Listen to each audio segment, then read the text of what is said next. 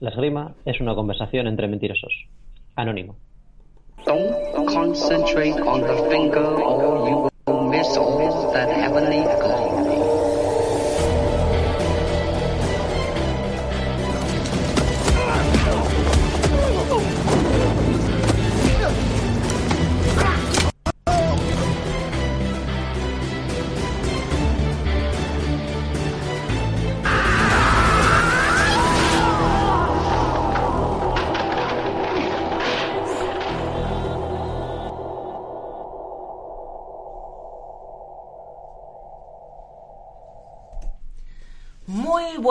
Buenos días a todo el mundo. Soy Nacho Serapio, fundador y director de Dragon, y te doy la bienvenida a un nuevo programa de Dragon Magazine.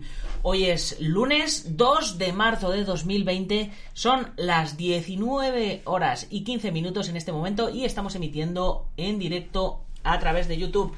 Así que si nos estás oyendo el programa en diferido, estate atento a nuestro canal de YouTube, Dragon Artes Marciales, suscríbete y activa la campanita para poder participar en nuestras emisiones en directo.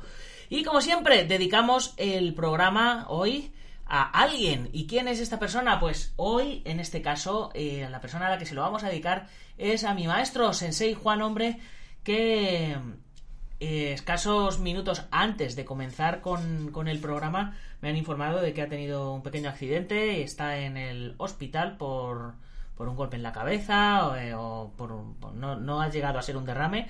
No quiero tampoco alarmar mucho, pero bueno, mañana os contaré os contaré cómo, cómo está. Eh, eh, deseo desde aquí, yo sé que todos vosotros también deseáis que no le haya pasado nada a una leyenda de las artes marciales como es el maestro Juan Hombre, así que maestro, fuerza, Kuyikiri y para adelante, ¿vale? Y bueno, pasando de, de, cosas tristes, vamos a ir a cosas un poquito más, más alegres. Y es eh, hoy nuestro, nuestro invitado que tenemos, que no es ni más ni menos que mi, mi tocayo eh, Nacho González de EMA, Artes Marciales Históricas. ¿Cómo estás, Nacho? Buenas tardes. Pues muy bien. Espera un momentito que he quitado, he quitado, aquí todos los audios. Ahí. Un momentito. Ya estás, ya estás, ya te oigo. Pues muy bien, aquí con ganas de empezar la entrevista y a ver qué tal. Muy bien, pues. Pues genial, genial. Bueno, eh, Nacho es, eh, junto con su hermano, ¿verdad? Eh, sois directores uh -huh. de la sala de armas Salvatore Fabris de y eh, el arte marcial que enseñáis es un arte marcial un poco diferente a lo que solemos ver aquí en, en el programa, ¿no? Es son artes marciales históricas europeas, ¿no? Eso es. Pues a ver, el, eso es algo muy genérico. EMA que, es, uh -huh. eh, que es lo que engloba. Histórico, Historical European Martial Arts. Dentro de esta disciplina se engloban un montón de, de armas. Sobre todo es, sobre todo es, es temática de armas. Uh -huh. eh, se enseña a manejar pues la espada ropera del siglo XVII, la espada, la mano y media del siglo XV, eh, la punta y corte del XVI, eh, la espada y el borguel. Pero bueno, las dos principales realmente son la espada ropera, que para que os hagáis una idea es esta. ¿Cuál es? A ver. Ajá, lo que viene siendo un poco el florete, ¿no? De toda la vida, ¿qué podemos decir? Mm, no, pero bueno, digamos que T podría ser aire, su ¿no? bisabuelo. Podría ser su bisabuelo. y por otra parte, esta es la mano y media del siglo XV. Uh -huh. Que, que, es espada de mano y media, no mandoble, ¿no? No, mandoble es mandoble un golpe. Es un golpe. Mandoble no es una espada. -huh. Una espada sería un montante. -huh que es la, una espada de casi metro setenta. Se llama mano y media porque se coge con una mano y, y un poquito de la otra, tres dedos, más o menos. En principio estas son, la, son las disciplinas principales. Que se viene, se viene este... a manejar a grosso modo como una katana, ¿no? Con las, con las dos manos. Sí. ¿Tiene, ¿Tiene alguna Después, mano principal que tenga que estar encima y la otra debajo? En principio, si eres diestro, la, la mano diestra es la que está delante. Uh -huh. Es la que agarra toda la, lo que agarra toda la espada. Y de hecho, ahora que lo dices, el tema de la katana y la mano y media son bastante parecidas. Eh, hay por ahí unos cuantos memes y tal, de que se ven por Facebook de las diferencias de las diferentes guardias entre la mano y media y la katana y son bastante parecidas. Muy bien, por aquí nos saluda Anarchy Rider Motoblog. Hola Anarchy Rider, buenas tardes para ti también. Además, como dice buenas tardes Nacho, lo dice genérico, puede ser para cualquiera de los dos. Eh, si tienes cualquier pregunta que hacerle a mi tocayo Nacho, eh, ya sabes que puedes hacerla ahí a través del chat. Muy bien, pues si, si te parece, nos sigues contando un poquito y yo voy a poner por aquí algún vídeo de estos que, tenemos preparados. Eh, y luego nos hablas de, de, lo que va a ser el, el HKC 2020. Pues mira, para poner un poquito a la gente en situación, eh, de lo que se trata EMA es de más o menos eh, intentar reproducir las técnicas que se utilizaban históricamente, que nos han llegado a nosotros a través de tratados. Por ejemplo, este que tengo aquí sería un tratado del siglo XVII. A ver, ¿cómo es el bueno, Está un poco complicado. Bueno. Aquí, por ejemplo, se vería una, se vería una lámina y aquí, y aquí a la izquierda se vería su explicación. Bueno, pues esto es un, sería un ejemplo de un manual del siglo XVII, de, en este caso Salvatore Fabris, que es la escuela que nosotros seguimos. ¿Salvatore Fabris era, era un, esgrimador? Era un maestro de la época. Que, que, dejó, que dejó algunos manuales preparados, ¿no? Entiendo. Eso es. Eso, vivió en Padua, en Padua y escribió su manual en 1604, si no, si no recuerdo mal. Escribió varios manuales y, pero él, tanto él como muchos otros maestros italianos escribieron también lo que hacían. El primer tratado que se, del que se tiene constancia es el I-33, que es de, espada y broquel. es una espada cortita de, poca longitud y un broquel que es, un escudito chiquitín que va en la mano izquierda. Pero ya digo, luego, eh, sobre todo hay muchos manuales de espada larga y muchos de, y muchos de esgrima italiana. También hay de ropera y de, de la escuela española, de la escuela holandesa, la francesa. Vosotros seguís, seguís la escuela de Salvatore Fabris, entiendo, pero eh, ¿también tiráis de los otros manuales o...? Por supuesto, por supuesto. Eh, al final ten en cuenta que nosotros en el siglo XXI peleamos contra todas las escuelas que, hay. En el siglo XVII una persona normalmente nacía y moría pues en el mismo sitio y no se encontraba con, con lo que hacían gente de otros países, pero aquí sí. Aquí eh, vas a un torneo en, Francia y te encuentras a gente que hace, bueno, pues, escuela italiana, escuela española, escuela holandesa, de diferentes autores, y tú tienes que saber pelear contra todos ellos. Lo nuestro es, nuestra base es italiana, pero luego las cosas que nos han ido gustando de otras escuelas las hemos ido cogiendo. Súper, súper, súper interesante. Vamos a echarle un vistazo, si, si te parece, a, a tu página web y, me vas contando un poquito lo que estamos lo que estamos viendo lo que lo que tenemos. A ver aquí tenemos eh, nada, nada, más entrar historical HKC historical knife combat que esto tiene que ver con el campeonato que, vais a organizar ahora cerca no pues si quieres uh hablando un poquito del campeonato y yo le voy echando aquí un vistacito a la web Perfecto, pues el campeonato que estamos montando se llama Open, lo podéis buscar en, en Facebook por Open Knife 2020 y va a ser va a ser combates de, de cuchillo como, como este que tengo aquí. A ver que no se te ve, espera. Ah. Espera un momentito. Ay. No es muy histórico ese, ese cuchillo, ¿no? No, en absoluto. Pero es lo más seguro que hemos encontrado para, para poder pelear con a plena a plena potencia y con toda la con toda la seguridad. Ten en cuenta que al final las espadas sí que pueden ser de, de acero, porque al final, eh, como, es, como el metal es más largo, eh, el metal puede ser flexible. Pero la verdad es que no hemos encontrado un cuchillo corto que sea flexible. Vais súper, súper protegidos, por lo que veo. Estas protecciones parecen protecciones de, motos o algo. Mm, realmente son, ya te digo, son de, son de mm. histórica, pero sí. Eh, nosotros cuando empezamos había poquito material y pues, tenías que coger cosas de otras mm. cosas. Hace ya mucho ya que eso se, se arregló y todo lo que tenemos es específico de esgrima histórica. Y sí, eh, necesitamos esas protecciones para poder ir a plena potencia y a plena intención. Por eso vamos tan, tan protegidos. ¿Cuánta cantidad de, escuelas de esgrima histórica hay, hay, hoy día? ¿En España? ¿En, España, o en el mundo? En España, pues échale que por lo mínimo, como mínimo, en cada provincia de España hay una o dos, una o dos salas. Ajá. Yo calculo que seremos unos mil practicantes, más o menos, en Ah, España. Está muy bien. Así que si alguien quiere probar lo que es la esgrima histórica, que busque la que, la que tenga más cerca de, de su casa. En- seguramente en cada provincia va, como mínimo va a tener una. Aquí en, en el País Vasco, por ejemplo, en, solamente en la zona de Vizcaya somos cuatro. En la de en la zona de Guipúzcoa hay dos. Y en la zona de, de Araba hay otras dos. El, el mapa de Google Maps está también hasta que les, les estoy explicando muchas veces a los suscriptores que nosotros tenemos un mapa de, en, en la comunidad Dragon, pero que ahora mismo no funciona por las directivas de Google. Aquí tenéis la prueba, chicos. Ah.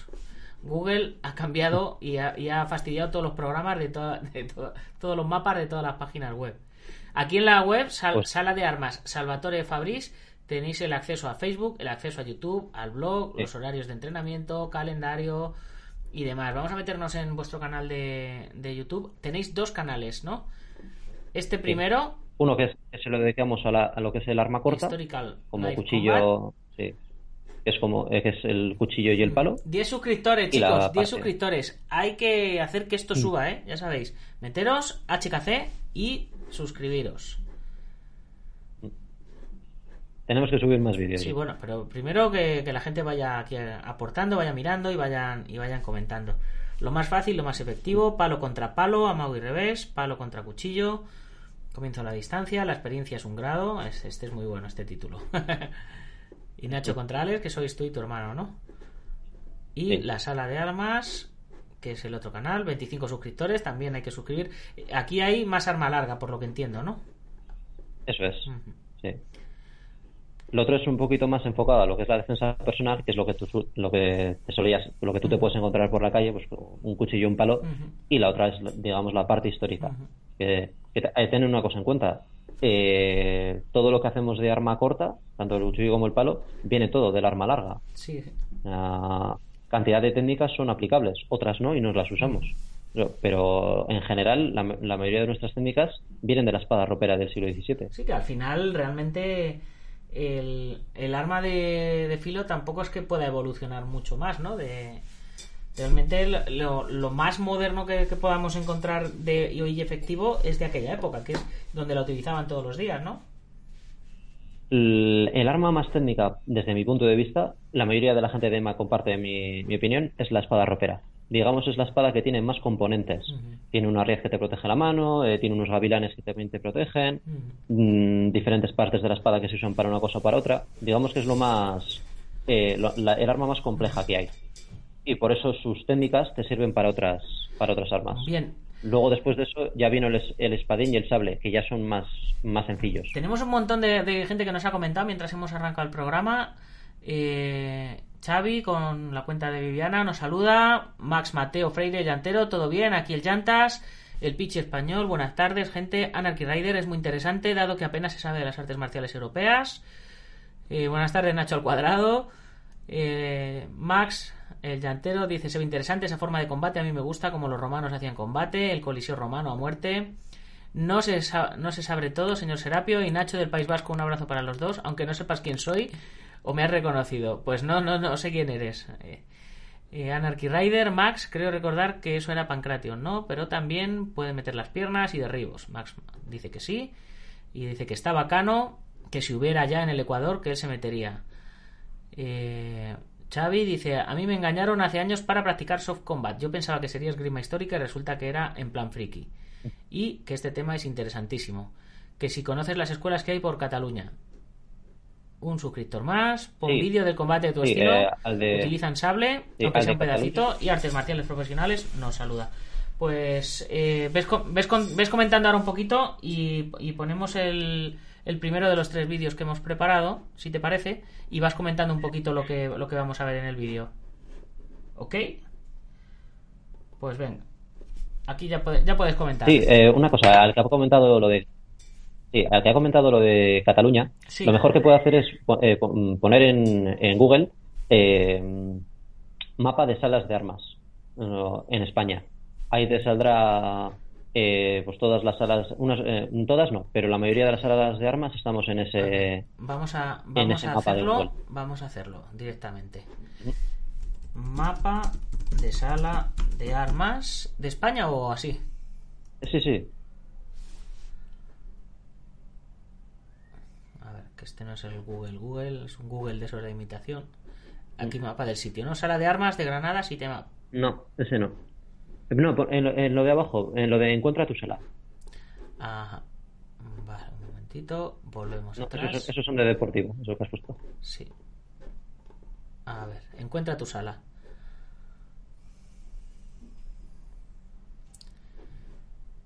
Arcensis es una página donde, donde puedes comprar equipo de esgrima histórica.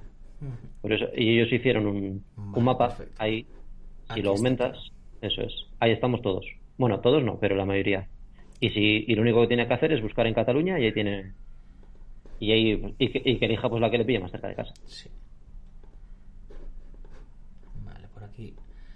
Por aquí hay dos eh, con el mismo escudo. Vale. Pues genial. Perfecto. Pues mira, una una duda que ya tenemos que ya tenemos resuelta. Pues venga, seguimos aquí contando un poquito eh, qué es lo que tenemos. Ahora esto es palo contra cuchillo. Se supone que es histórico, pero que esto te lo puedes encontrar en la calle hoy día en cualquier Mm. en cualquier pelea. Hombre, también te digo que lo que funcionaba en el siglo XVII sigue funcionando ahora, ¿eh? Claro, claro. Mm. Y aquí lo que se ve es, eh, a ver, el, en ese vídeo lo que planteamos fue una pregunta de a ver qué arma tenía ventaja sobre la otra, si el palo o el cuchillo. Es una pregunta complicada. A ver, en principio, en ese entorno en el que no tienes limitación de espacio, siempre que el del palo mantenga la distancia, porque el palo tiene más distancia, pues él tiene la ventaja, porque tiene, tiene más distancia. En cambio, el del, el del cuchillo lo que tiene que hacer es acercarse. El cuchillo lo que tiene la ventaja es la letalidad, que como te coja, pues te hace una, te hace una avería. Sí, sí. Mira, te, te sigo leyendo cositas que van que van comentando aquí. Sí, dime. Eh, no sé, sobre todo Dani, coño, a ver, a ver qué Dani eres de todos. Como no conozco a Dani, artes marciales profesionales, pregunta, pregunta al invitado cómo era la técnica del Cid. Dani, abuelo. Mapa de sala de armas, vale, apuntado queda. ¿Quién te llama? ¿Quién te llama, señor Serapio? Ah, coño, Dani, ya, ya sé que Dani. ya sé que Dani, Dani Galindo, sí. Dani Galeano, Galeano. Eh, Xavi pregunta si practicáis con el sable. Fuck, están todas a tomar por saco de él. Max dice, en este deporte, en el pedacito que vi, yo pienso para el combate las fintas y los engaños, con eso se puede ganar. Y la estrategia, harta finta, como que pegamos en una dirección y cambiamos. Y preguntan si hay tutoriales. Y... Y claro, dice, así Max dice, así es con cuchillos acercarse.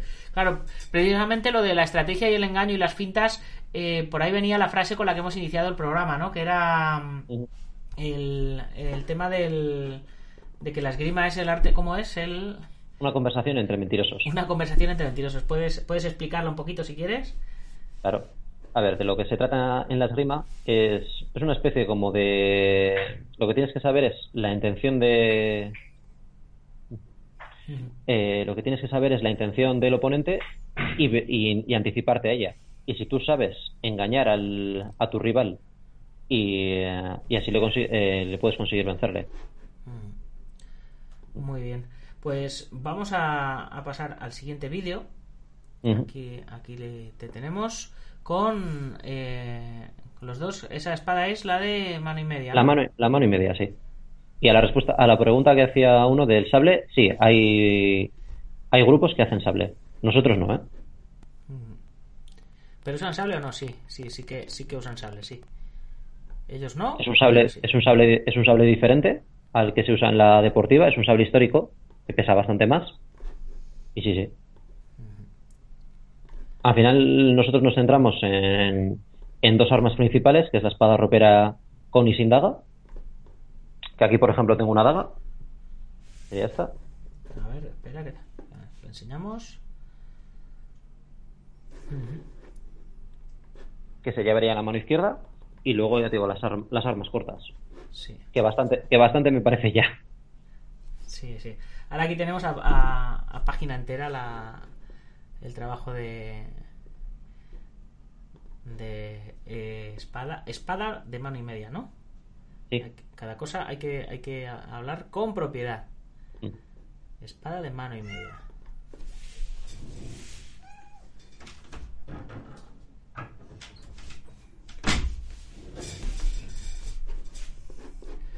Bien, pues yo no sé si nos están haciendo más preguntas, que dicen que qué bonita. Su escuela viene de la rama italiana. ¿Hay escuelas de la rama española de la época de los tercios? Sí, sí que, la, sí que las hay. Eh, a ver, los tercios españoles se supone que utilizaban lo mismo que utilizaban los italianos, aunque ellos lo llamarían, a ver, es un poquito diferente. Seguramente harían esgrima vulgar, como se llamaba en la, en la época. Lo que es la escuela española mm, por antonomasia es la verdadera destreza, mm. que tiene diferentes autores y es bastante diferente a la, a la italiana. La esgrima española, sobre todo, es una esgrima más de nobles no, no era muy usada por la, por la gente de a pie. Mm, son principios diferentes. Es, por ejemplo, aunque sí es verdad que usamos la misma ropera, no la usamos de forma igual. Es como, por ejemplo, el karate y el taekwondo. Sí, ambos utilizan el cuerpo, pero no lo usan igual. Pues aquí con la espada es lo mismo. Todos usamos la espada. La escuela francesa, la, holandesa, la española o la italiana. Sí, pero no tenemos nada que ver unos con los otros. Muy bien. Pues si te parece, antes de, terminar, disculparme que eh, yo sé que el programa de hoy, chicos, está súper, súper interesante, pero me tengo que ir a, Toledo al hospital que han ingresado al Sensei Juan Hombre. Así que tengo que ver qué le ha pasado al hombre y hay que estar ahí para, pues eso, eh, para que no sea nada. Si te parece, Nacho, si la gente lo pide, quedamos otro día, ¿no? Y hacemos otro segundo Yo que quería, hay que, ojalá se hay que hablar, sí, hay que hablar de, del campeonato, sí. Cuéntanos, cuéntanos un poquito acerca del, del Historical Knife Combat 2020. Mm. Pues de lo que va a tratar es, es un intento de reunir a gente que hace cuchillo de diferentes estilos, de lo que es la, la península ibérica, más que nada pues para ver el trabajo que hacemos todos. Al final un torneo me parece una forma estupenda de poner eh, los puntos, eh, puntos en común y sobre todo eso, ver lo que hacen otras escuelas. Al final, en un torneo, eh, cada uno hace lo que sabe. Tú, por ejemplo, en un seminario puedes explicar lo que quieras, pero luego en un, combate ahí no hay trampa ni cartón.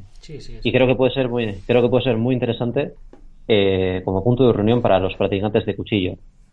Eh, en principio las reglas ya las, ya las pusimos, son combates a, a minuto y medio, a 12 puntos, se, va eh, parando cada punto como hacemos nosotros o es punto continuo? Sí.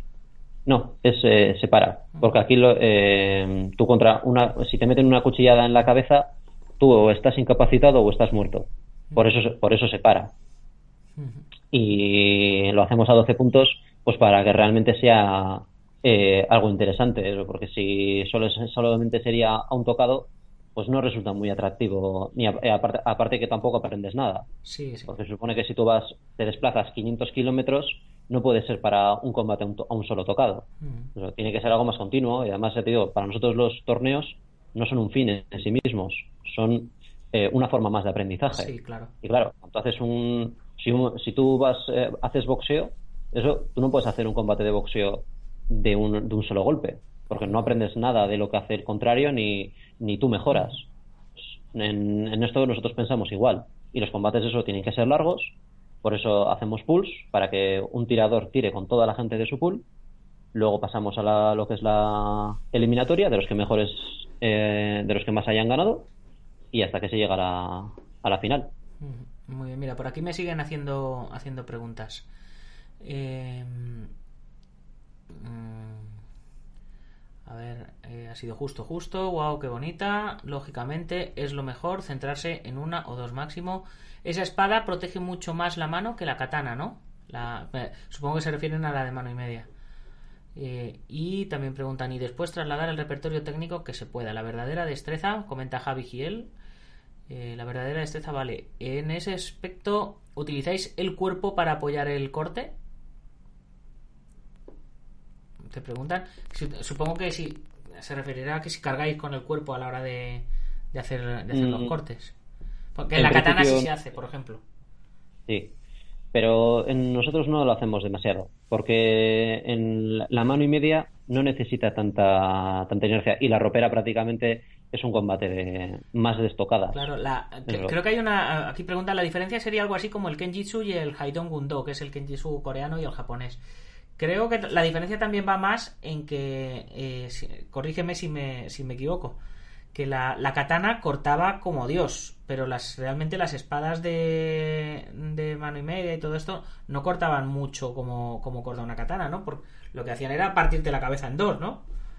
Tenían su mm, parte de filo. Te, comento. Mm. La mano y media está afilada eh, más o menos los primeros 30, mm, 40 centímetros y luego va perdiendo filo hasta que en la empuña, antes de llegar, la dividimos en tres partes: tercio débil, tercio medio y tercio fuerte.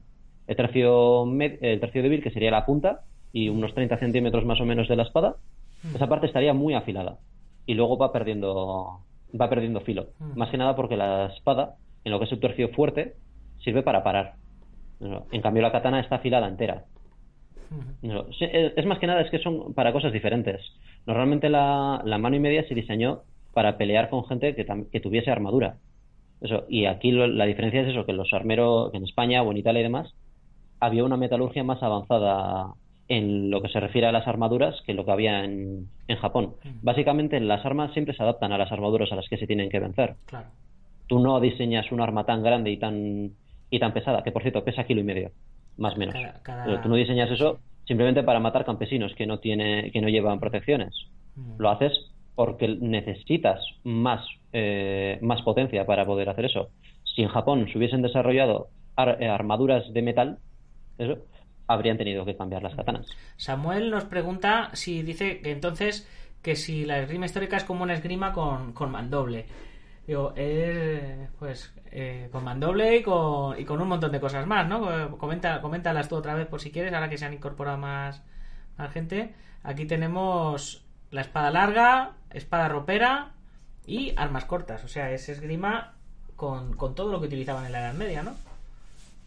Edad Media, Renacimiento, sí, desde más o menos desde el desde que se usa la, la espada y el broquel, mm. más o menos hay tratados desde Mm, desde el siglo, creo que el primero es del siglo XI, eso, y no, el siglo XIII, no, me acuerdo. Y el último es el del siglo XIX, los tratados de palo y, de sable. Pero nosotros nos, nosotros nos encargamos de, en general en lo que es el, el mundo. Por cierto, en la, comunidad de, eh, mundial es bastante grande de, de esgrima histórica. Por ejemplo, hay muchos más practicantes en Francia, en Reino Unido, en Alemania, hay muchísimos practicantes. Y mm, la cosa empieza a estar bastante organizada ya en torneos, eh, vamos a decirlo, mundiales, como por ejemplo el Surfis de, Suecia, o que hace poco nos invitaron a participar en los Juegos Europeos de, de Bielorrusia. Se hizo, se mandó a la gente por equipos y tal. A mí me, me eligieron y fui a participar y una, una pedazo de experiencia. Lo que quiero decir con esto es que el, el mundo EMA está evolucionando muy rápidamente. Cada vez eh, hay más gente porque a la gente le atrae mucho. Sí, me pregunta eh, Xavi que por qué el nombre de ropera y Samuel dice entonces es, es más completo que la esgrima normal, ¿no? A ver, la esgrima normal, la deportiva, eh, viene de esta.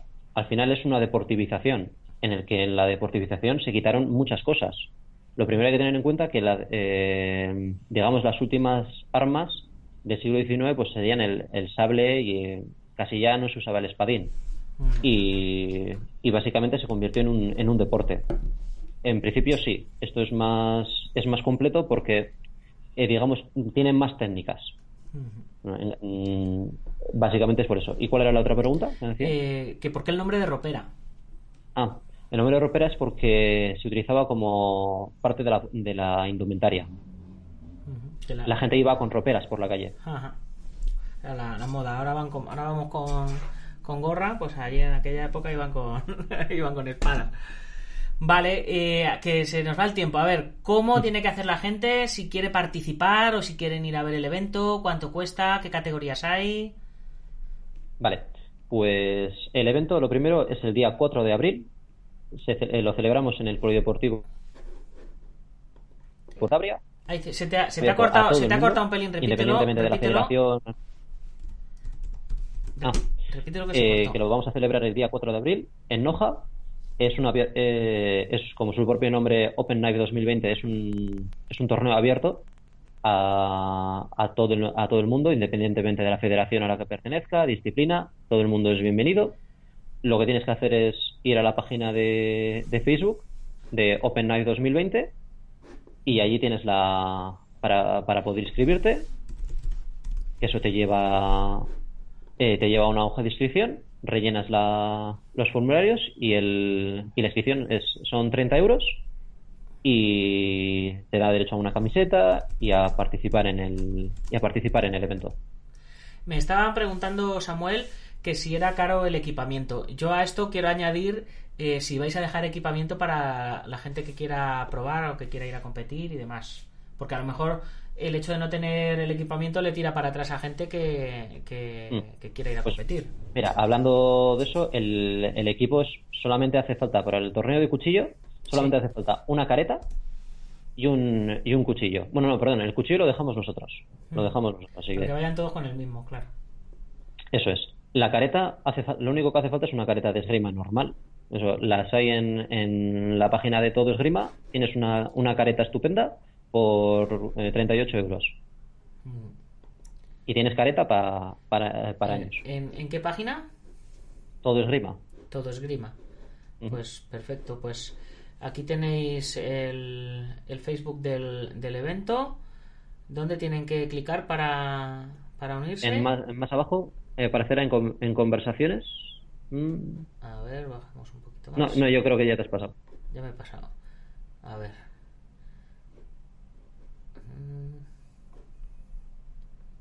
Detalles. Creo que estoy en la página. Estoy en la página. Eh, pon- ahí pone información, vete a conversación. Ah, claro, vale. Conversación. Ahí hay diferentes publicaciones. Sí. Sala de armas, inscripción open. Aquí mismo está. Ahí lo tienes. Perfecto. Muy bien, pues ahora sí que sí, nos vamos a ir despidiendo. A ver los últimos comentarios que, que han estado haciendo. A ver, es eh, una buena pregunta. ¿Qué precio ronda el equipamiento y las armas? Y una ropera de entrenamiento, ¿cuánto cuesta? Todo eso lo tienen en Todo Esgrima, ¿verdad? No, en ¿No? todo esgrima lo único que compramos es la, la careta. Sí. Que en principio para participar en el Open Knife sería, sería suficiente. También podemos dejar algunas, pero tampoco tenemos para todo el mundo, así que lo mejor es que cada uno se compre la suya. Y el equipamiento más o menos de, en la esgrima histórica cuesta, eh, cuesta unos 200 euros lo que es el equipo de Hmm. protección, un buen equipo, y la espada más o menos cuesta uno, otros 200. Pues Más pueden menos. Ir, comprando poquito a poquito la- las cosas, Sí. ¿no? Sí. Sí, sí, claro. Muy bien. Y luego también eh, hay que tener en cuenta que eso, que el equipo te dura años. Años, sí, sí, súper importante. Bueno, pues... eh, Y, que, y que cualquiera que quiera hacerme alguna pregunta eh, me la puede hacer mm, en Facebook. Soy Nacho González García. Si que alguno se ha quedado con alguna duda, que me pregunte. Sí, sí. Y si tenéis muchas más ganas de que sigamos hablando de esto, de alguna temática en concreto, pues nada más que tenéis que decirlo y quedamos otro día y hablamos o del cuchillo, o de la ropera, o de la espada y el, y el cuchillo, ¿no? Que se pelea con las dos también, ¿no? Hay, hay un montón de variantes, ¿no? Claro. Y de cómo titularse en esto, porque aquí no hay cinturones, ¿no? No, aquí eh, básicamente lo que nosotros en- enseñamos es a manejar un arma. Sí. Eh, tú, eh, como hay combate, tú mismo sabes en qué, en qué punto estás. Ujú. Si tú- tú, eh, tú- eh, en tu sala de armas hay 10 hay 10 personas. Tú empiezas y al principio pues no ganas a nadie y luego pues con el tiempo pues a lo mejor vas ganando. Una vez que ya más o menos ves el nivel que hay en tu sala, lo que tienes que hacer es ir a pelear con, con gente diferente. Por ejemplo, en boxeo tampoco hay gradaciones, pero todo el mundo sabe en qué, en qué nivel está. Porque aquí no hay ni trampa ni cartón. Aquí Sí, sí. como hay co- como hay combate, hay competición y demás, tú mismo sabes dónde estás. Está, está claro, claro. A ver, por aquí me están preguntando Nacho González, ¿qué más para buscarte por, por Facebook? Nacho, Nacho González García. Nacho González García. Perfecto. Muy bien, pues yo creo que con esto tenemos todo. ¿Se te ha quedado algo por comentar? Pues en principio no. Nada, decir a la gente que, que se anima a participar en un torneo y que si sale bien, haremos otro el año que viene. Hmm. A ver, me dicen que escriba, que escriba, que así te agrega la cuenta. A ver, Nacho González García. García. Luego, eh, luego cuando venga a la noche os dejo su enlace, el enlace de su Facebook. Espera, Eh, González. González, es con- es con- Es con Z. Sí. González García. Ahora, lo escri- ahora me falta la N. Sí. Bueno, Nacho González García. Perfecto, y veréis que eh, los que me tenéis a mí agregado, pues veréis que estamos los dos agregados ahí. Pues eh, perfecto. Eh, antes de irnos, como siempre, me toca recordar a los suscriptores que os tenéis que unir al canal del Guerrero Interior, en que es, mi otro canal de, Facebook, digo de Facebook, de YouTube, ay Dios mío, eh, ya sabéis que somos más de 14.000 suscriptores y suscribiros a este, hay que suscribirse y activar la campanita. Y mencionar antes de irnos a nuestros patrocinadores. IPM International Martial Unión, el gimnasio Buen Quidoyo de Sensei Marín, Maestro Antonio Delicado de la Mitosa Internacional Kosor Ryukempo Asociación, Joaquín Valera de Janmin Hapkido, Taz Academy, 26 escuelas de Jiu-Jitsu brasileño en toda España, Guamai.net, una de las organizaciones más antiguas de torneos Open, que hay en España, que este fin de semana pasado hicieron el Mediterranean Open. Alberto Hidalgo, suscribiros a su canal, Alberto Hidalgo Arte, no, Alberto Hidalgo a secas y Alberto Hidalgo Dragón de Oro. Y Ubentex, plataforma número uno de gestión integral de torneos. Eh, pues eh, si te ha quedado algo que decir, como suelo decir, habla ahora o calla para siempre. Mm. Nada, que para mí ha sido un placer que me des voz en, en tu podcast y nada, y espero que me vuelvas a invitar algún día. Pues... Y animo pues eso, a la gente a que se a que se anime a participar en el torneo. Pues me temo que, te vas a tener que animar pronto, porque a la gente le ha, le ha gustado mucho el tema. Así que espero tenerte por aquí por aquí prontito. Y bueno chicos, pues a vosotros ya sabéis, si os ha gustado el programa, compartirlo con vuestros amigos. Y si no os ha gustado, compartirlo con vuestros enemigos. Pero compartirlo. Gámbaro.